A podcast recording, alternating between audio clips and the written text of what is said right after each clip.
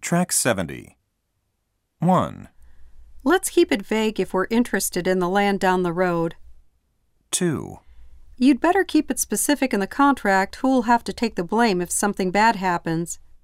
3, Let's keep it clear in the contract how much the seller will have to pay if the car breaks down within two years.